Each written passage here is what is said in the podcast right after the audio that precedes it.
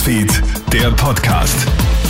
Hi, Tamara Hendrich bei dir vom Kronehit Newsfeed. Ich melde mich mit einem kurzen Nachrichtenupdate für deinen Montag.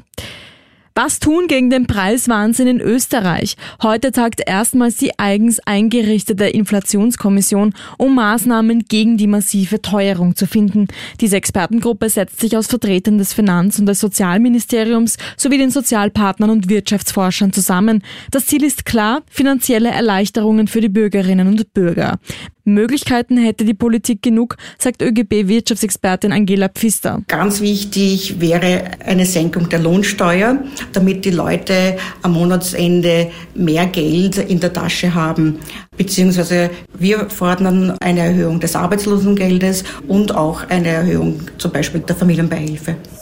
Klarer Sieg für Emmanuel Macron. Er ist in der gestrigen Stichwahl als französischer Präsident wiedergewählt worden und der Wahlsieg ist deutlich.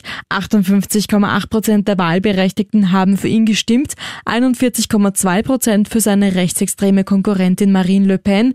Viele hätten ihm aber nur eine Stimme gegeben, um eine Präsidentschaft Le Pens zu verhindern, so äußert sich Macron bei seiner Rede vor dem Pariser Eiffelturm.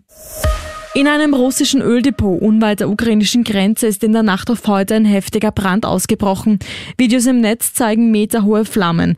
In der Stadt Briansk sollen Lagertanks Feuer gefangen haben. Das teilt der örtliche Katastrophenschutz mit. Ob der Brand mit dem Krieg in der Ukraine im Zusammenhang steht, ist noch nicht bekannt. Bereits Anfang April hat in Russland ein Öllager gebrannt. Nach russischer Darstellung hätten zwei ukrainische Hubschrauber Raketen abgeworfen. Die Ukraine hat das zurückgewiesen.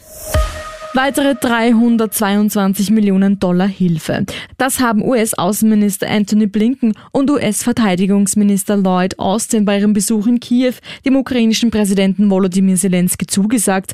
Damit soll die Ukraine vor allem bei ihrem Kampf im Donbass unterstützt werden.